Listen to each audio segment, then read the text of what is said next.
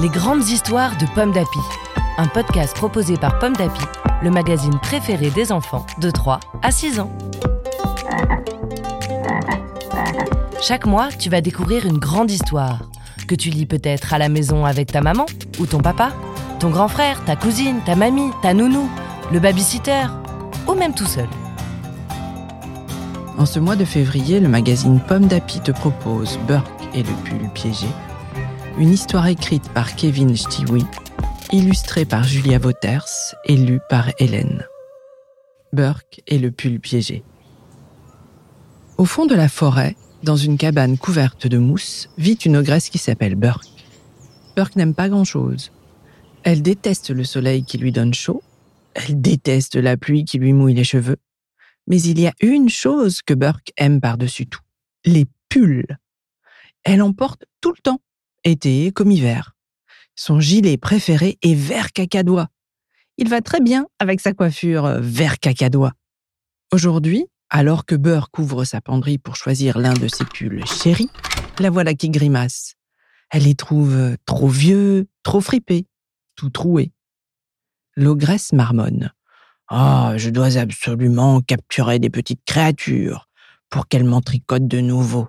Et justement, je sais où en trouver. Burke quitte sa cabane et marche vers la ville d'un pas décidé. Une fois arrivé, l'ogresse se dirige tout droit vers une jolie boutique bien décorée, les bons habits. À l'intérieur, deux petits lutins, Lise et Mako, sont occupés. Ils passent leur journée à tricoter des moufles, des bonnets, mais aussi des pulls. Burke ouvre brusquement la porte et elle leur donne une grosse voix. Vous deux, venez immédiatement. Désormais, vous travaillerez pour moi. Mais pourquoi s'exclame Lise. Je veux des nouveaux pulls. Voilà pourquoi. gronde Burke. Ni une ni deux, l'ogresse attrape Lise et Mako et les glisse dans un gros sac avant de les emporter sur son dos. Puis elle reprend le chemin de sa cabane. De retour chez elle, Burke jette les deux lutins dans son grenier. Maintenant, grogne-t-elle, fabriquez-moi un gros pull en laine où je vous avale pour mon déjeuner. Puis, elle ferme la porte à clé. Aussitôt, Mako s'écrie Oh, il faut qu'on s'échappe d'ici Mais comment? demande Lise. Il y a bien une fenêtre, mais le grenier est si haut que nous tomberions et on se briserait les os. Et si on fabriquait une corde? propose Mako une corde en laine. Ainsi, nous pourrions descendre. Lise et Mako se mettent au travail. Malheureusement, la laine est trop fragile et dès qu'ils tirent dessus, la corde se casse. Impossible de s'échapper. Mako n'a pas d'autre idée. Et Lise a peur et même envie de pleurer. Alors, les deux lutins commencent à tricoter un pull pour l'ogresse. Un peu plus tard, L'ogresse ouvre la porte et rugit. Vous avez fini? Euh, presque, murmure Mako. Dépêchez-vous, hurle Burke. Je viens dans une heure et si mon pull n'est pas prêt, je vous dévore. Compris? L'ogresse partie, Lise sourit. Je sais comment nous sortir d'ici. Nous devons juste euh, tricoter, encore et encore. Puis elle explique son plan à son ami. Une heure plus tard, Burke revient. Alors, vous avez fini? rugit-elle à nouveau. Oui, oui, répondent les lutins en montrant un pull bien plié.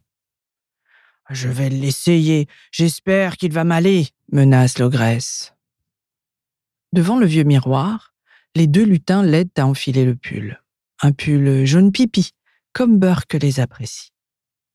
Quand tout à coup, l'ogresse s'écrie mais ce pull est raté. Les manches sont beaucoup, beaucoup trop longues. Bande d'incapables. Cette fois, je vais vous croquer.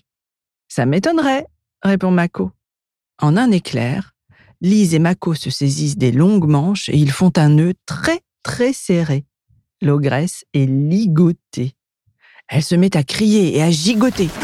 Entortillée dans son pull piégé, elle trébuche et s'effondre par terre. Burke et KO. Les deux lutins tirent la langue à l'ogresse assommée.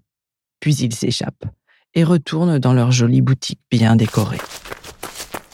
Depuis ce jour, Burke n'a plus jamais osé quitter sa cabane. Il paraît même qu'elle se serait mise à tricoter. Une histoire écrite par Kevin Stewie, illustrée par Julia Wouters, pour le magazine Pomme d'Api numéro 696. Merci d'écouter Pomme d'Api.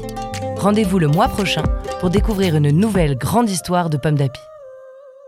Tipalato tichupupu, titapalo tichupu, titapalo tichupu, titapalo tichupu. Pomme d'api, c'est bon d'être un enfant.